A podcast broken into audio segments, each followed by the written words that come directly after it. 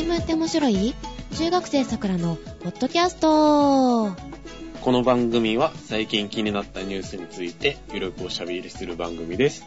お届けするのは永遠のゼロを見てきたよ、カエラと花粉症と SDXC の罠にはまったジェシカと寒い寒い課長でございます。おはようございます。おはようございます。おはようございます。ゼロ見たんだ、永遠のゼロ。永遠のゼロね、なんか、あれだけ、なんか騒がれてるので、騒がれてるの？騒がれてるので、よ。くわかんないんだけど、私は、あの、邦画ね、ほとんど見ないのでわかんないんだけどさ、ゼロ戦の話？まあ、ゼロ戦の、ゼロ戦の話っていうと、あの、風立ち犬の方にが近いと思うんですけどう、ん。なんか特攻隊の話で、まあ、いわゆる戦争映画っちゃ戦争映画なんですけど、うん。あの、ドキュメンタリータッチではなく、うん。なんか現代の若者が主人公で、うん。まあよくありがちっちゃありがちなんですけど、うん。その現代の若者が、なんかおばあちゃんが亡くなったのをきっかけに、うん。なんかその今までおじいちゃんだと思ってた人は、本当はその血のつながったおじいちゃんではなくて、実はおばあちゃんだった？ではなくて、ではなく、その血のつながってるおじいちゃんは、実はそのなんか特攻ではい亡くなってて、うん。で、そのことを主人公とお姉さんが一緒になんか解明していく中で、特攻のなんか真実が明らかになるみたいな。アニメじゃない？いや、実写ですね。あ、実写なんだ。はい。それも分かってないっていうね。あの、主人公が三浦春馬だったんですけど、よかったですか。ああの、映画として良かった点はですね、飛行機の場面のあの SFX が非常にリアルで綺麗だったなと。だけです。えー、それだけ？はい。結構興行収入とかもずっとね、キープしてて、まあある意味受けがいい映画らしいんですけど、結構宣伝に力入れてるのかな？この間私ねあの静岡のホビースクエアっていうところ行ってきたのね、はいはいはい。えーそこにはあのバンダイのプラモとか？うん、あとタミヤとかでタすかね。ミヤとか、うん。静岡ですから。うん、いろいろ置いてあるんだけどさ宣伝してあってあのワンコーナー設けてあったのよ。永遠のゼロって。えー、ゼロ線が置いてあったからあ飛行機の話か。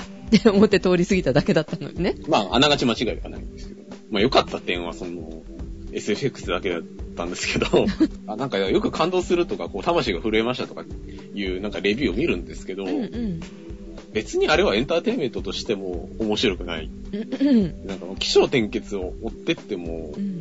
まあ、非常に陳腐というか、へーなんかそのおじいちゃんのこと調べてたら、うん。すごい、こう、戦友から臆病者呼ばわりされてて、うん。なんだ、うちのおじいさん、そんなやつだったのかよ、みたいなところから、実はなんかすごく強いんだけど、家族を愛してるがゆえに、チキンな行動をとって、生きて帰ることを第一目標にしてる、すごい愛に溢れたじいさんだったっていうことが、明らかになるっていうだけの話で、何のことはないみたいな。脚本がダメだったのかな？それとも演出かな？両方ですね。原作は、あの、今、あの、各方面で話題の百田何がしさんで、まあ、みたいな感じなんですけど、はい。まあ結局、この作品って、百田何がしが思う戦争の真実みたいな話で、うん。別にこれはリアルな話じゃないんで、あの、フィクションなんで、うんいや、そんなお前の戦争感を突きつけられても困るんだよ、みたいな話で、まあ原作も非常に問題があるんですけど、もちろんその戦争の中で、うんまあそういう人もいらっしゃっただろうし、そういう本質的な部分に関しては攻撃するつもりはないです。うん。ただ物語としては最低です。最低まで行きましたか？で、うん。原作自体は問題があるんですけど、あの演出も非常に素晴らしくて、うん。ラストに実はその勇敢なおじいさんっていう像が浮かび上がってくる中でう、ん。そのいろんなね、そのおじいさんの戦友に話を聞きに行って、いや、実はおじいさんこうこうこうだったんだ、みたいな。勇敢な人だったんだ、みたいな、回想シーンがこうバーって流れるんですよ。うん。うわ、来たよ、みたいな。で、その、おじいさんの勇敢さとね、うん。その愛に、その、打ち震えて感動してる、うん。その主人公がね、歩道橋の上で泣いてるんですよ。帰り道にね。うん。で、その歩道橋のね、頭上をね、そのおじいさんがね、乗ったね、ゼロ戦が飛んでくっていうね、素晴らしい演出が最後にあるんですよ。臭い。もうね、もうこのままね、あの神社に行けばいいみたいな感じの、あの、ラストシーンだったんですけど、はい。あの、そこが非常に僕はお気に入りですね。あ、お気に入りなのね。はい。あとですね、あと全般的に登場人物の心の動きがよくわからないっていうのを非常に問題で、うん。なんでこの人はこうなったのかっていうのが全然よくわからないと。まあ多分僕の、あの、感受性だとか、あの、文章読解の能力が低いだけだと思うんですけど、よくわからなかったです。そうですね。きっと素晴らしい映画だと思います。皆さんにおすすめです。あと、まあ、いろいろ突っ込みどころあるんですけどね。はい。はい。あの、家族を愛することと国を愛することをごっちゃにしない方がいいんじゃないんですかっていうのはすごく思いました。これを見られたリスナーさん、よかったらメールお待ちしております。はい。あの、その手の人たちからの、あの、お便りをお待ちしております。はい。寒さほんとぶり返したね。今日すっごい寒いんですけど。寒かったですね。ね昨日雪待ってたよ。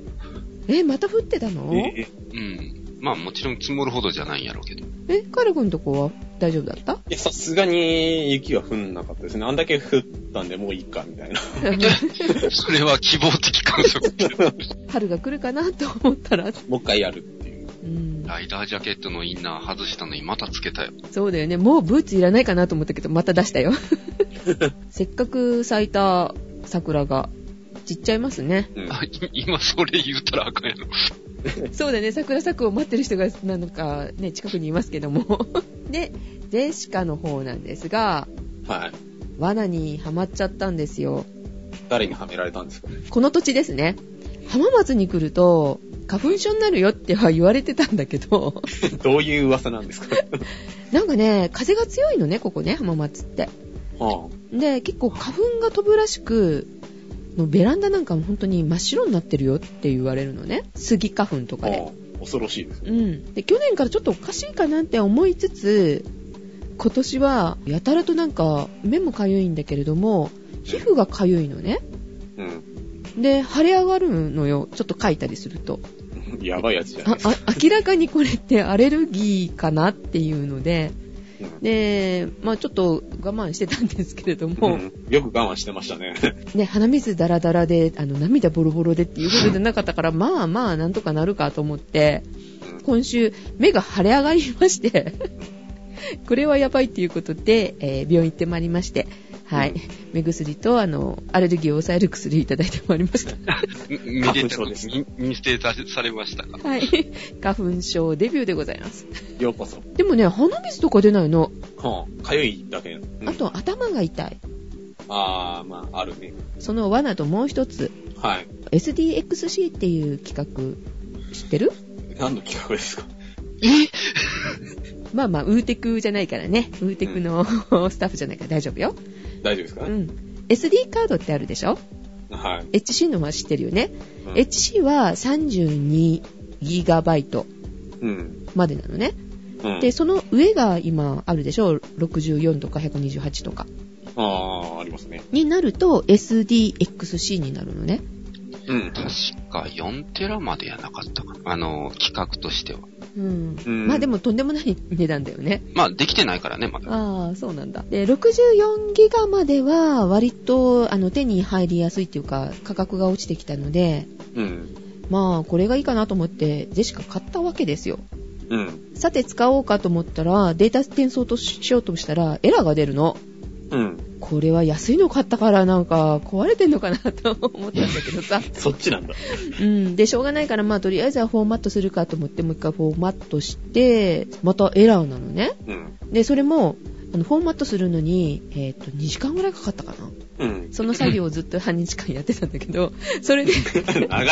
はたと気づきまして、で、これはおかしいなと思って、もしかして、あ、これって、私のパソコンが対応してないっていうね、うんオチでして。なるべく早い段階で気づけばよかった気。づけばよかったんですけど、データは読み取るのよ。見えるのよ。あー、一応見れることは見れる。見れるんだ。見れる見れる。中身見れるし、あの、削除もできたの。で、へフォーマットしますかって聞いてくるから、できるもんだと思っちゃうじゃない、うん、うん。読み取れませんとかだったらね、そうね。それが読み取れるくせに、あの、書き込みができないっていう状態で。ー。へで、まあ、しょうがないので、カードリーダー、ー。うん。リーダーライター、はい、買いまして、うん。使えるようになりましたけれども、思わぬところに、こう、罠が2つありました。ということで、はい。今週の話題ですけど。はい。まあ、今週は、あの話題です。もう、オリンピックは終わったし、あ、わかった。パラリンピックだ。うん。ありがとう、ガチョウさん。オリンピック引きずりすぎでしょ。でも、ちょっと関係してるよね。まあね、あの、ワールドカップ。違う、遠くなった。あ、違う。オリンピックの方が近かった。近い、え、どういうこと？近い。もう今ね、あの、ロシアでやってる、えーオリンピックは、あそこはソチっていうところでやってますね。うん。そのソチから近いですね。ウクライナの話です。揉めてますねっていうか、大統領逃げたんだっけ？うん。まあいろいろ揉めてんですけど。はい。あじ2013年末ぐらいからずっと反政府運動があって、うん。で、まあ11月下旬頃から、えー大統領退陣の声が高まって、今、えーヤヌゴビッチ大統領っていうのが、まあ、追放されているとうん。いう状況ですね。で、まあ、今回、まあ、いろんなその外国勢力がね、うん。あの、介入し、問題として大きくなってるわけなんですけど、うん。一応今回のその、騒乱の主な対立軸ですね。どことどこが揉めてるのかっていうので、うん。まあざっくりこう線引きをすると、うんえー EU を支持するのか、えーロシアを支持するのかというので非常にその国内で対立が起きているという状況ででして。で、今回その追い出された大統領ですね。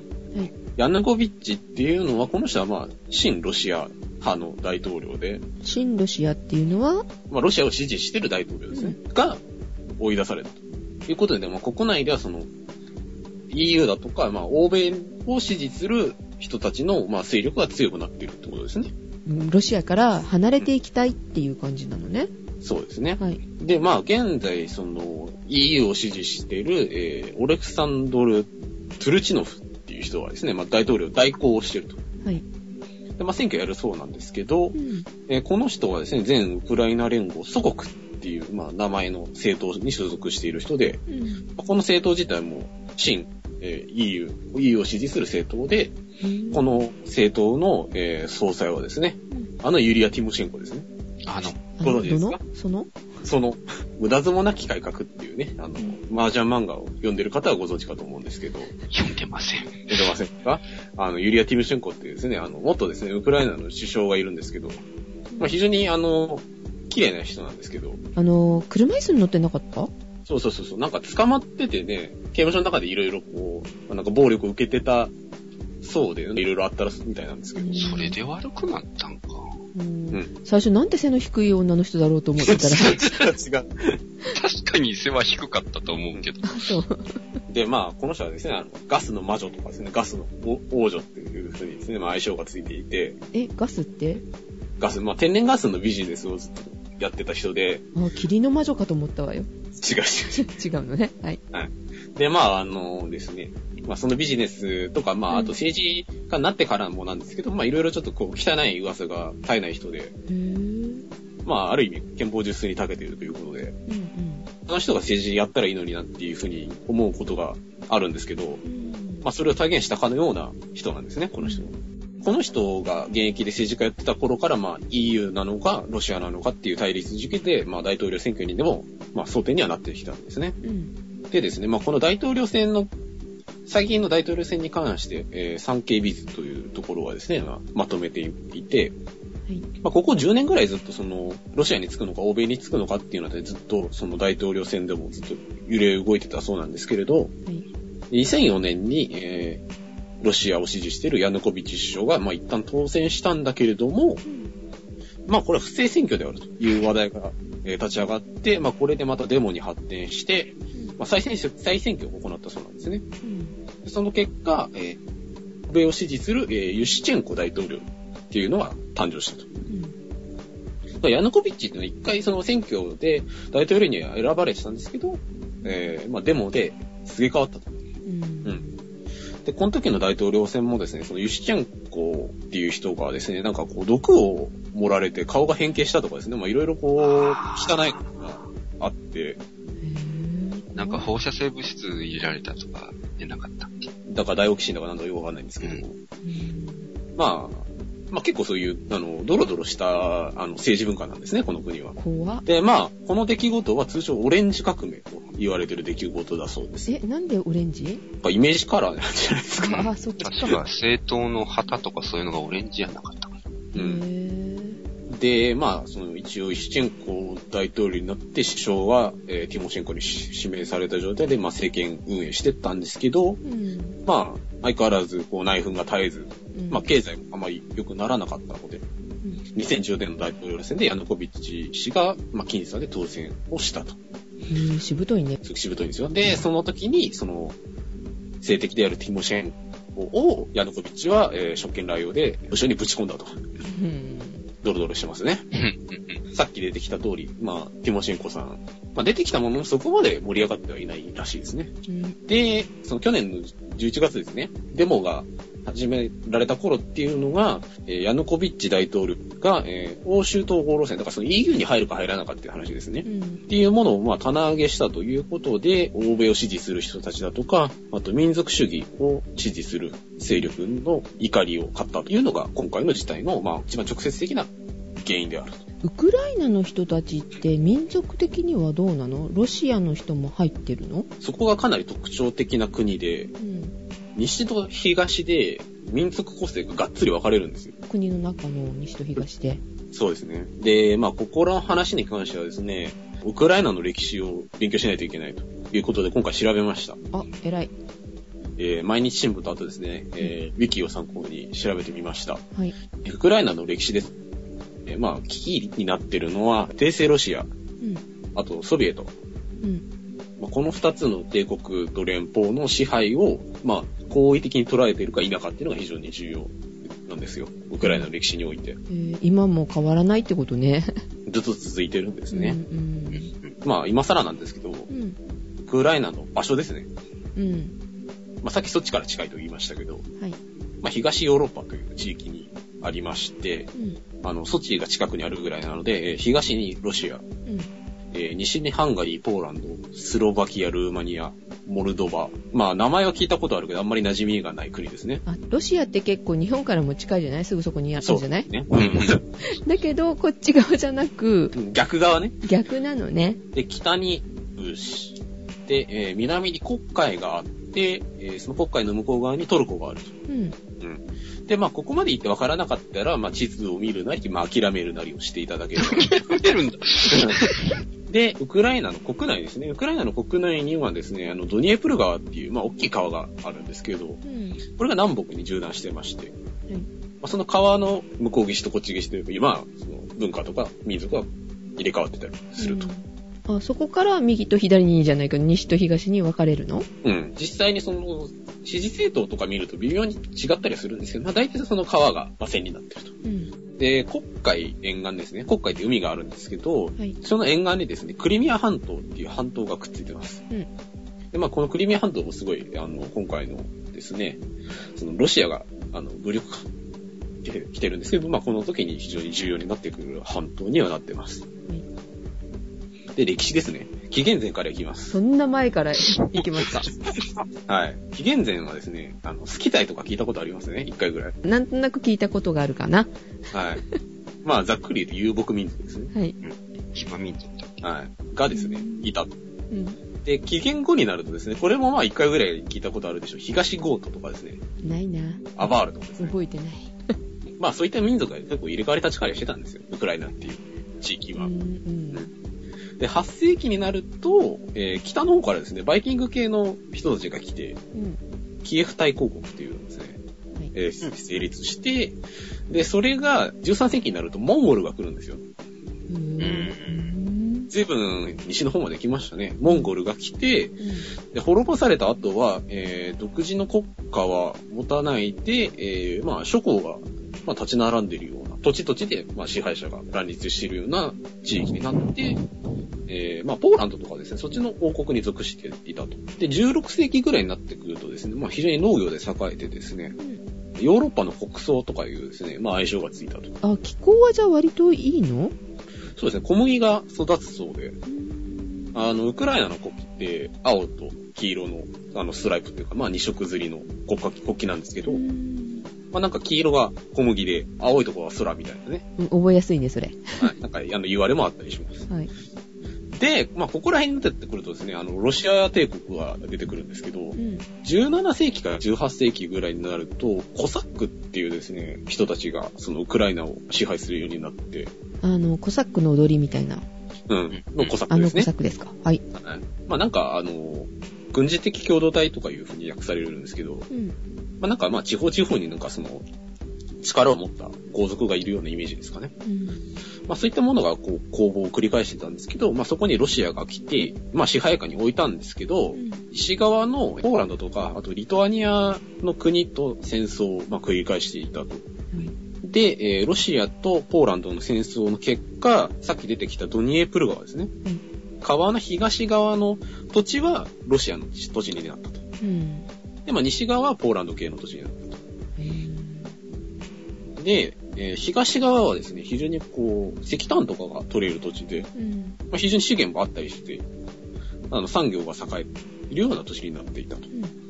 で、ただ、西側は東側と比べると、ちょっとその産業とか資源に関して見劣り感はあるそうなんですね。うん。これ今も変わりないんですけど、うん。で、今になるとその西側にチェルノブイリとかがあるんですね。ああ、近いのね。近いっていうか、そのチェルノブイリがあるの？そう、ウクライナの西側の地域にチェルノブイリがあってへ、ぇまあ、若干お荷物になってると。うん。で、その東側が、えーロシアの統治下にある中で、えーまあ石炭だとか、あと鉄ですね。うんまあそういった工業の、まあ主要な中心地となって成長してきたと。うん。で、まあこの頃ですね、そのウクライナ語が、えー皇帝からの、まあ布告で禁止されたりだとか、うん。ということで、まあ現在でもですね、その東側の地域ではロシア語を喋る人が多くて、まあもちろんそのウクライナ語も使われるんですけど、まあロシアの文化が非常に根強いとうん。いう地域で、うん。で、えーまあ19世紀以降、まあずっと重化学工部ですね、みたいなところで発展してきたんですけど、はい20世紀に入ると、共産主義革命が起きますね。あの、ソ連ができると。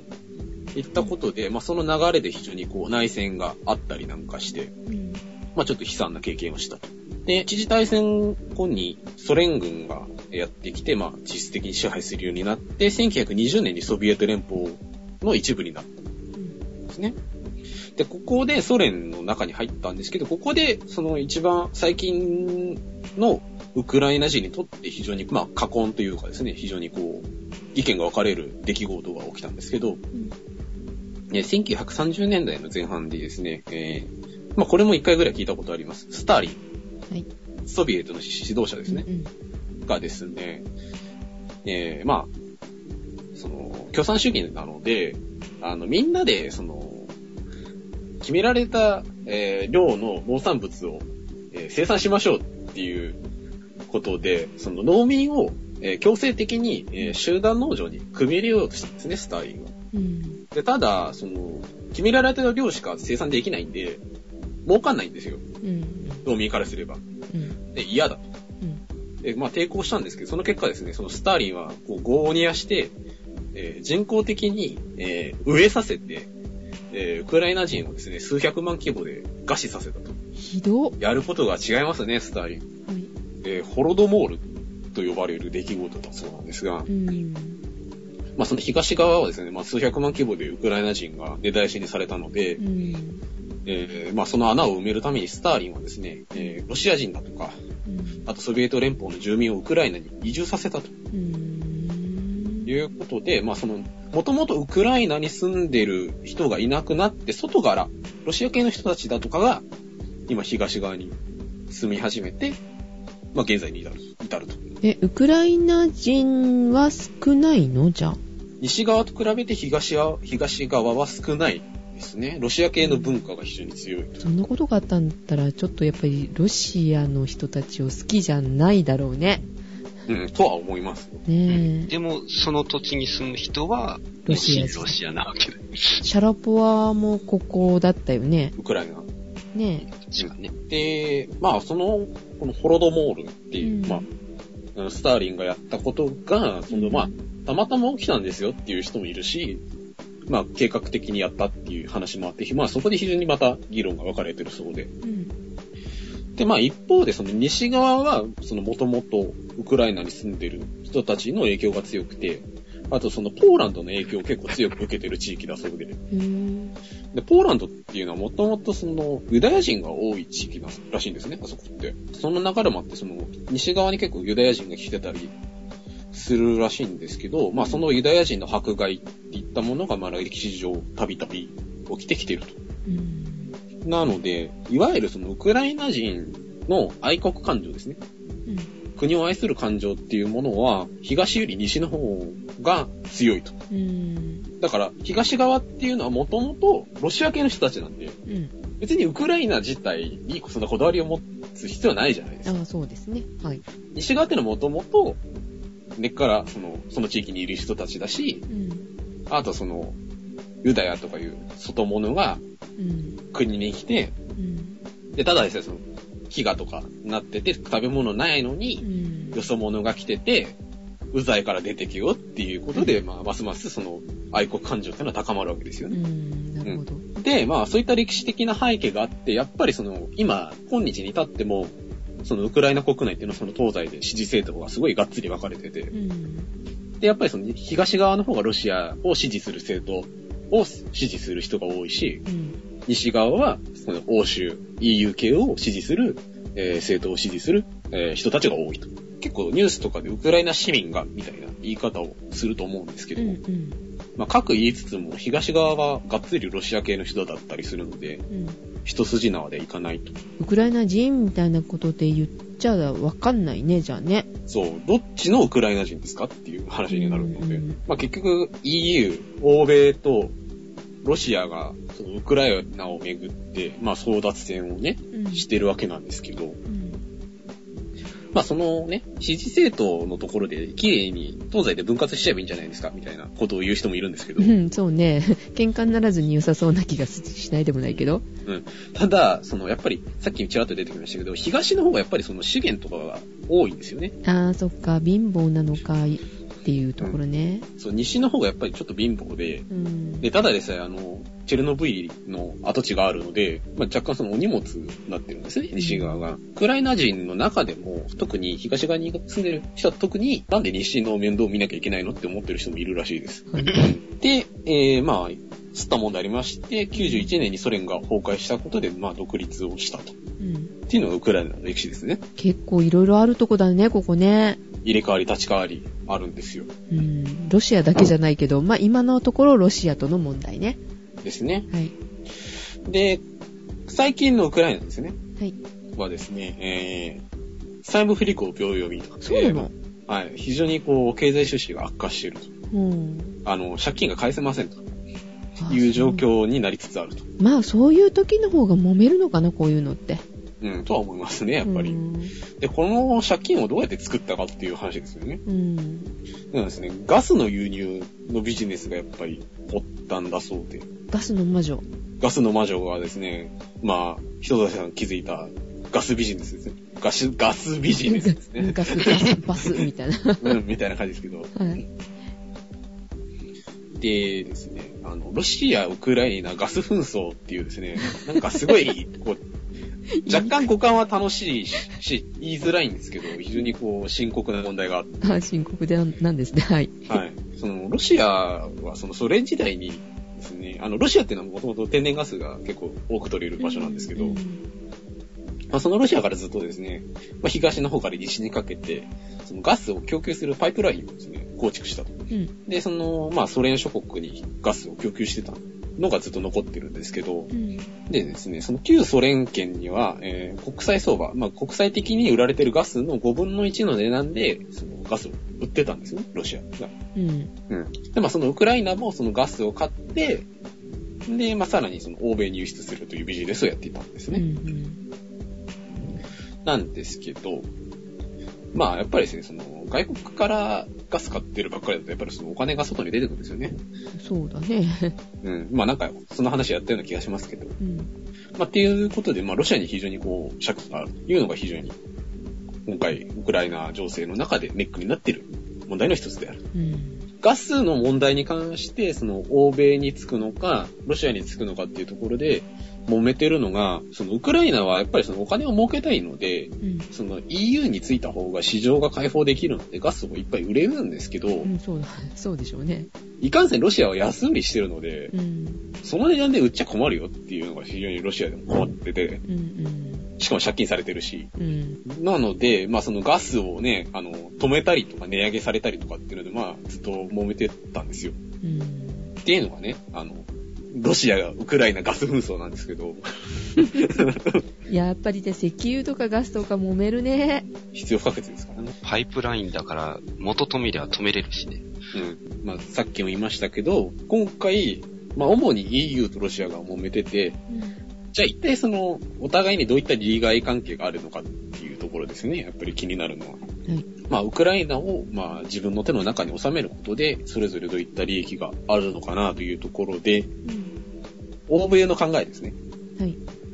まず欧米なんですけど、欧米が、えーウクライナを影響下に収めていることで発生する利益っていうのが、うん。あの、やっぱり何せ農地と地下資源ですね。ヨーロッパの国葬とかですね、まあいろいろ言われてきた中で、やっぱり小麦が取れたりとかですね。うん。まあ、農産物っていうのは、まあ、あの、必要不可欠なので、非常に大事である。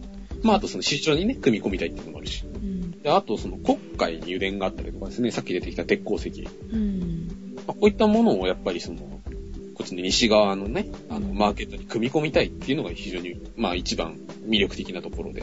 あとですね、えー場所の問題ですね。ウクライナからですね、モスクワがですね、500キロぐらいしかないんですね。あ、結構近い。ロシアの首都に近い近いんですよ、すごくう。ん。で、しかも、あそこら辺でずっと平原なのうで、ん。ずっと平原で500キロっていうと、軍事的に非常にこう、要所になるわけですよ。あの、攻めるにしろ守るにしろ、非常に大事なところで。うん。でですね、さっき出てきたクリミア半島っていうところにはですね、ロシア海軍のですね、あの、黒海艦隊の基地があるんですよ。クリミア半島ってあの辺って結構戦争するとだったっけ？昔の、昔のっていうか。なんかスタモンだね、昔からやってますけど。うん。まあここら辺はね。で、まあ、あの、セバストーポリって場所なんですけど、はい、はい。ん？うん。うん、その海軍の基地があるのはね。あはい。で、まあ、ここにはウクライナ海軍もいるそうなんですが、うん。あのまあ一応、まあウクライナの土地なんですよ。うん。セバストーポリも。借りてるんだ。そうそう、借りてて、うん。一応2017年まで借りる、まあ契約はあって、うん。一応45年まではいていいですよというふうにウクライナから言われてるっていう場所があるので、まあやっぱりね、その、冷戦終わったとはいえ、なんだかんだこうロシアっていう脅威が、脅威に対して、うん。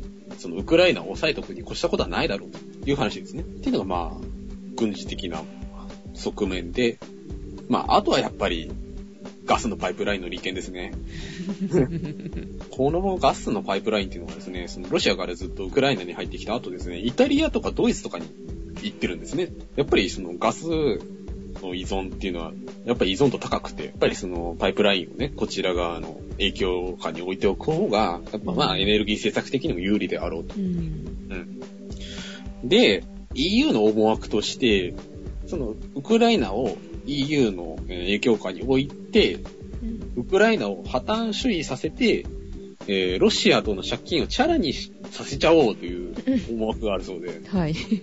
欧米としてはですね、まあ、やっぱりガスの輸入をしやすくなるしう、ん。まあ、いかんせんダメージを負うのはロシアなので、まあ、いいこと尽くしじゃねえの、とうん。いう思惑だそうですね。あっていうのがまあ、欧米の思惑ですね。はい。あ。はい。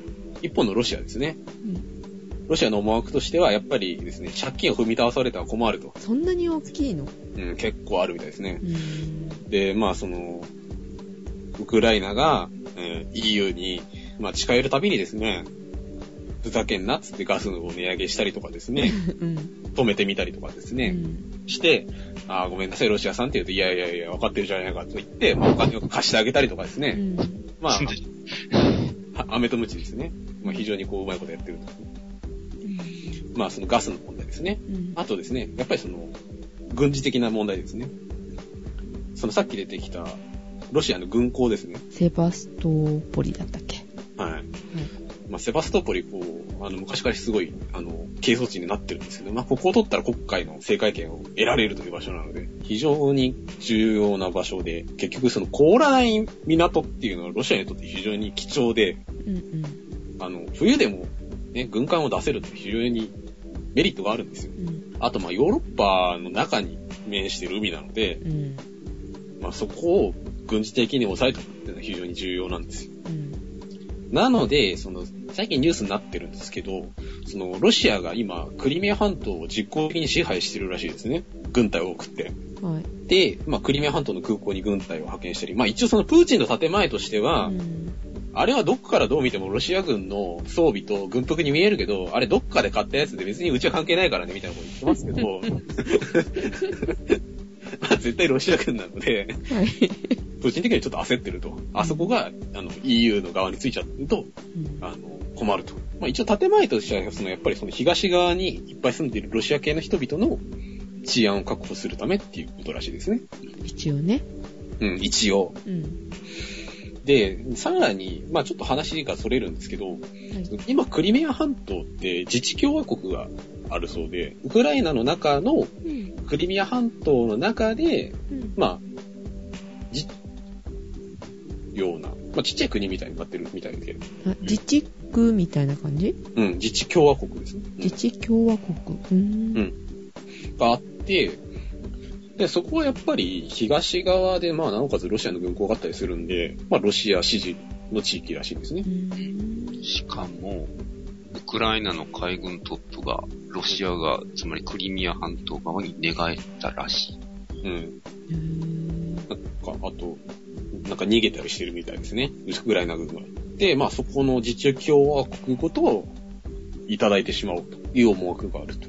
で、あとですね、まあ、ロシアの目的として、えーウクライナ国内の EU を支持している勢力を弱体化させるということで、えークリミア半島をですね、実行支配することで、クリミア半島とウクライナの本土とロシア本土っていう形になるので、挟み撃ちにできるんですよ。なるほど。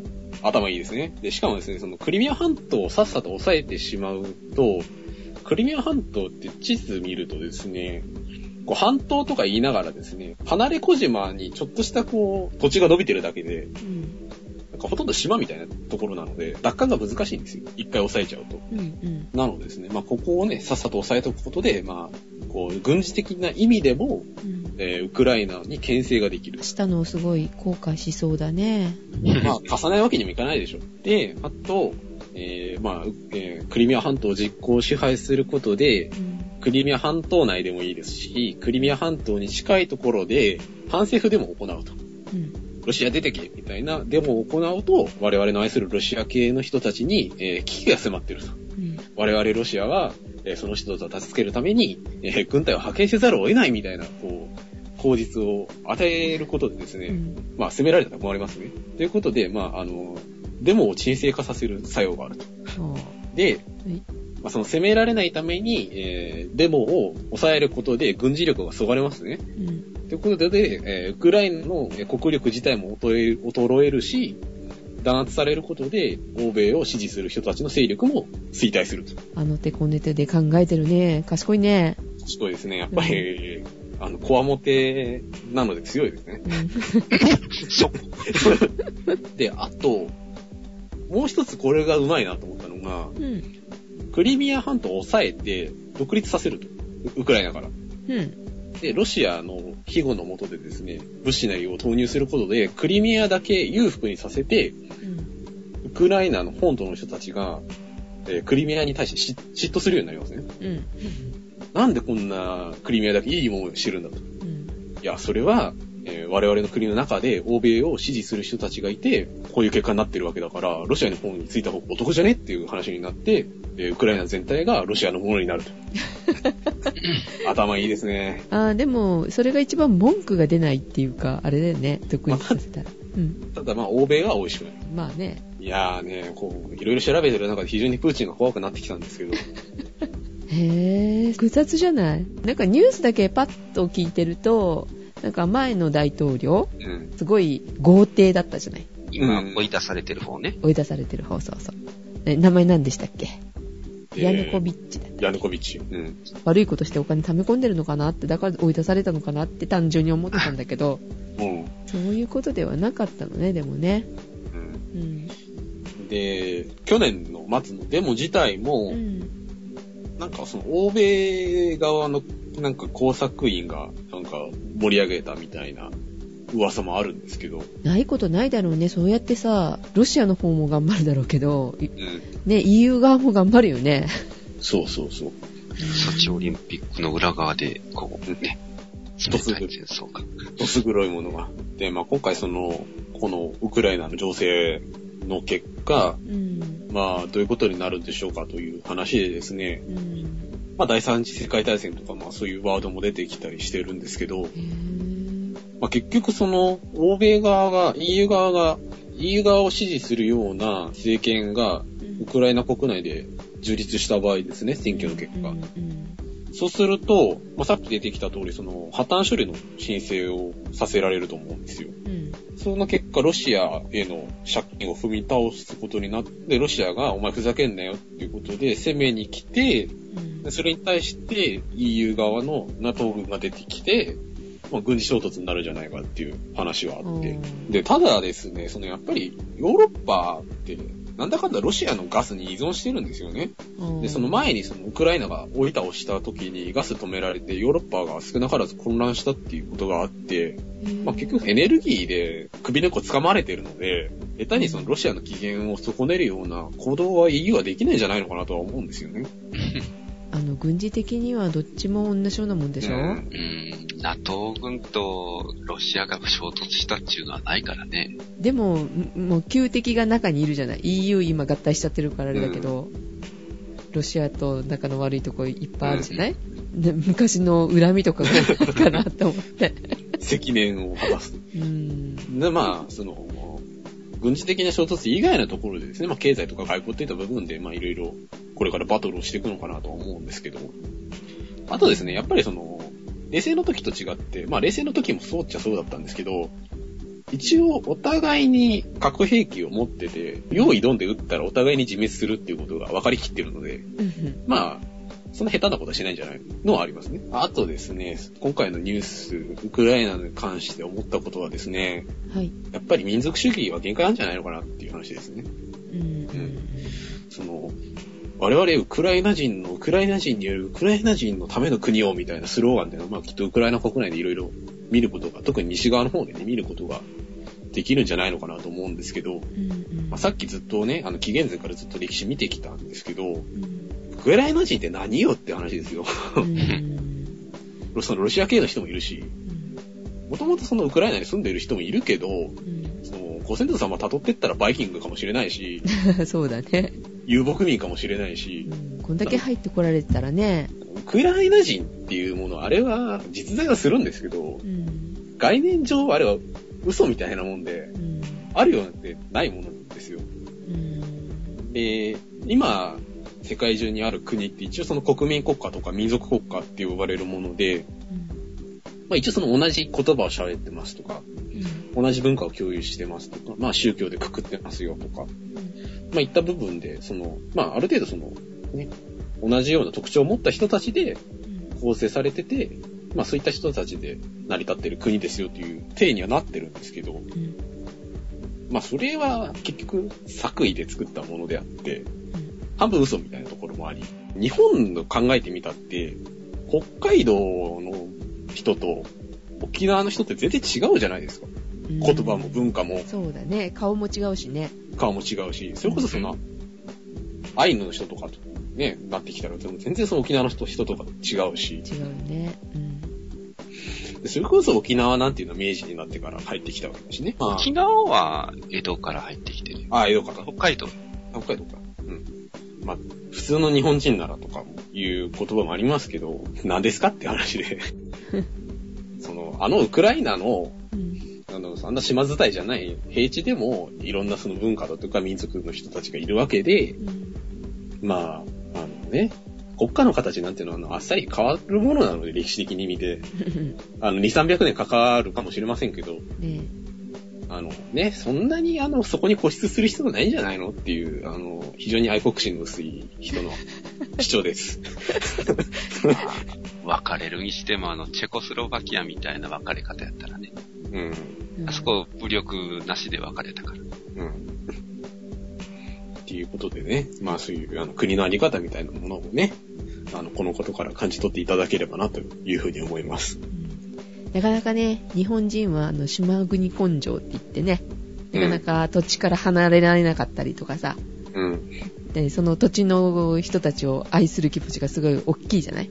うん。強いからね、うん。えーなかなかこう、理解できないところもあるかもしれませんけどね。まあ、ね、どこぞの映画じゃないですけど、あのそういったところもね、ぜひ考えていただきたいなと思うんですけどね。うん、いろんな角度で考えてみましょうということですよね。そうですね。はい。はいあの何事もほどほどにという話でした。とはい。いうことで続いては、ニーニューのコーナーですね。ねえねえ知ってる？ニュースフラッシュのコーナこんにちは、ガチョウさん。こんにちは。ー。ねえねえ知ってる？うんまあちょっとロシアつながりなんだけども、ロシアのシベリアで新しいウイルスが発見された。で、なんか、サイズがでかいんかな？え、小型犬ぐらいです。それウイルスちゃう？怖いわ。まあ、巨大ウイルスとは書いてるけど、あ、どうやろう？大きさ書いてないな。ちょっとここら辺の情報はちょっとわかんないけども、うん。はい。これが発見されたのが、うん。えー、3万年前の永久凍土。おー、で3万、発見。されたっていうか、それを蘇生っていうか、うんうん。生き返らせることができた。なんでそんなことしたんですか？大丈夫なのかね？まさか、あの、地球滅亡の引き金になると思わなかったみたいなパターンではなくて。一応、このウイルスは、人には、まあ、無害らしいんだけども、うん。なんかこういうことができるってことは他のウイルスだってね、復活しそうじゃない？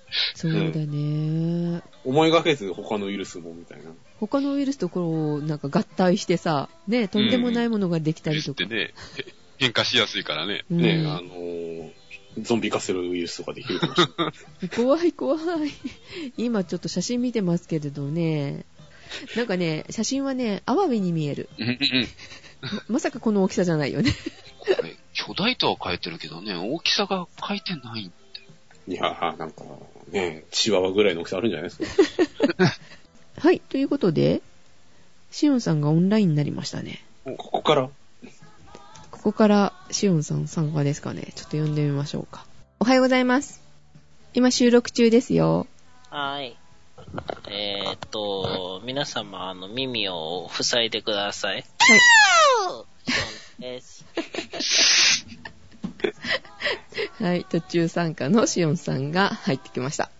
どういうこと？あのね、なかなかね、みんなのね、鼓膜をね、つんざくようなことがね、できないんですよ。え 今、つんざきましたよ。うんいやいや、そんな、みんな、あれぐらいじゃつんざけてないです。そうですか。はい。はい。ということで、本編はとりあえず終わりまして、今、メニューのコーナーなんですが、はい。3万年前に巨大ウイルスがシベリアで発見されましたという。違うでしすごいなタイムスリップょ。助手が違うんじゃない？3年前のでし3年前。ょ。3年前、3 3万万年前年前3万年前の、逆に3年前のを発見するの難しいと思うんやけど、の。これ3年前やなーって分からへん。3万年前のうん巨大ウイルスがシベリアで発見されました。えー、どんなウイルスでした？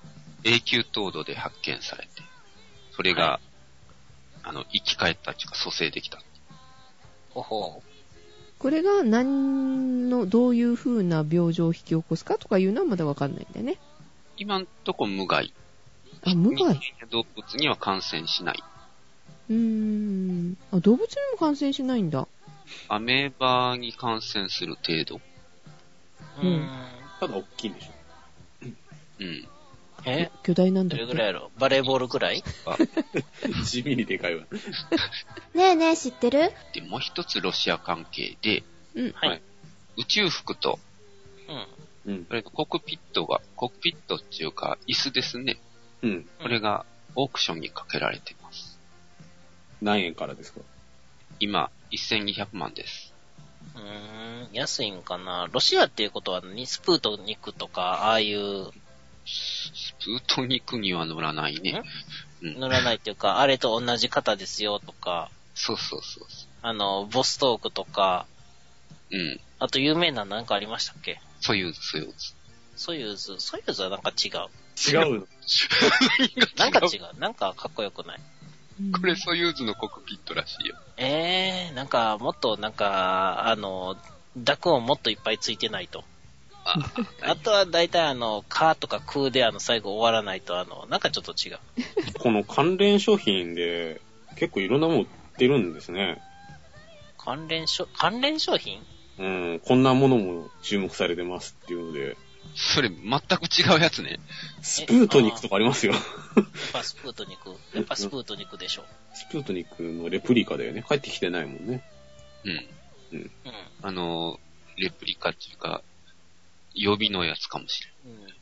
予備とか、あの、動型とか実験用にあの、地上で組み上げたやつとかいっぱいありますからね。その、一個だけでいきなり本番やってるわけではないので、うん。いくらロシアとはいえ。ロシア、いや、当時ソ連ですけど。えー商品状態が中古。まあ、新品ではないそうだね。新品は逆に、あの、価値ないと思うんですけど。でもなんか、知らんおっさんの、なんか汗とかついてるんでしょ、これ。まあ、宇宙服にはついとるじゃろう。ちょっとなんか、あ、あ、あだって宇宙服ですよ。まあ、選択タグがどうなってるか聞いてみたいですけど。ドライだけとかそういうの。ちなみに買った方、あの、返品不可ってなってますのでご注意ください。今更検品？きっと知らないおっちゃんの汗とかウォッカが入ってるんですよ。関連商品であれないな。あれ、あの、黒点のサンプルとか。北朝鮮か。あ、北朝鮮といえば、太陽に到達したらしいね。そうそう。えだから関連商品で黒点のサンプル。ねえねえ、知ってる？マダニが危ない。まだにまだに？うん。マダニ皆さん気ぃつけてくださいよっていう話です。マダニっていうのは、確か節足動物ですね。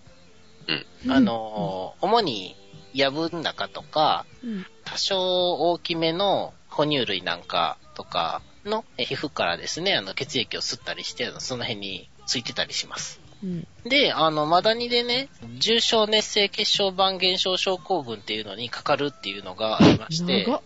うんもうスラッと言えるな。ざっくり言うと病気ですかね。ざっくり言うと、あの、危ない病気です。うん。で、それがね、あの、最近ちょっとなんか死んでる人も出てるらしいんで、まだにで死んじゃうんだ。マダニで死にます。はい。重症熱性血小板減少症候群っていうのは、はい。うん、それ何どうしたんですか？あの、短縮したのない？短縮したのは、えっ、と、まず、これは重症熱性血小板減少症候群ウイルスに感染することで発症します。うんよかった。うん大きくない。えーウイルスつけただけですね。うんえーちなみに、あの、頭文字を取って SFTS ウイルスって呼ばあれてるんじゃねえか。まあ、あの、重症っていうのは重たい症状で、熱性っていうのは熱を伴う血小板減少。血小板っていうのは血の中で、あの、怪我とかした時に血を止めるために必要な、あの、血液の成分の一種ですね。うんで、げそれが減少、減っていく症候群、症状が現れるといううん。病気なんですよ。うんうんつまり、すっごい熱出て、あの、重症になる血小板減る病気です。う。うんん血が止まらなくなる。そうですね。まあ、そうですね。で、あの、ダニにね、噛まれて、あの、感染すると思われてるんですけれども、どうも、噛んだ跡がないのに、発症してる方がいらっしゃるみたいなんで、もしかしたらダニが、あの、体の上を這い回っただけでも、感染する可能性があります。うわ怖いいやー、ハイレベルだ。で、しかも、結構な、あの、致死率どれぐらいだったかな、10%とか30%とか、なんか、1000人に1人とかじゃないんですよ。へー。それが、まあ、発見されていますので、うんえー皆さんお気をつけください。はい、はい特にあの、犬の散歩をするとき気をつけてね。犬の散歩とか、あの、野犬や野猫にあの、接触する場合ですよね。うん。犬？いや、野犬？いや、野犬です。の犬ですか？はい。野犬っていうのは、あの人の手を借りずに、あの、生活をしている犬のことです。はい。うん、餌もらってへんやつってこと。うん。はい。え野猫は同じく猫です。うん。うん。で、あとは、あの、やぶとか茂みに入るときには、肌の露出をしないような服装を心がけましょうと。宇宙服か。宇宙服ですね。ぜひ、この 1200万を。それでも、やぶには対応してへんから破れるんちゃうかな。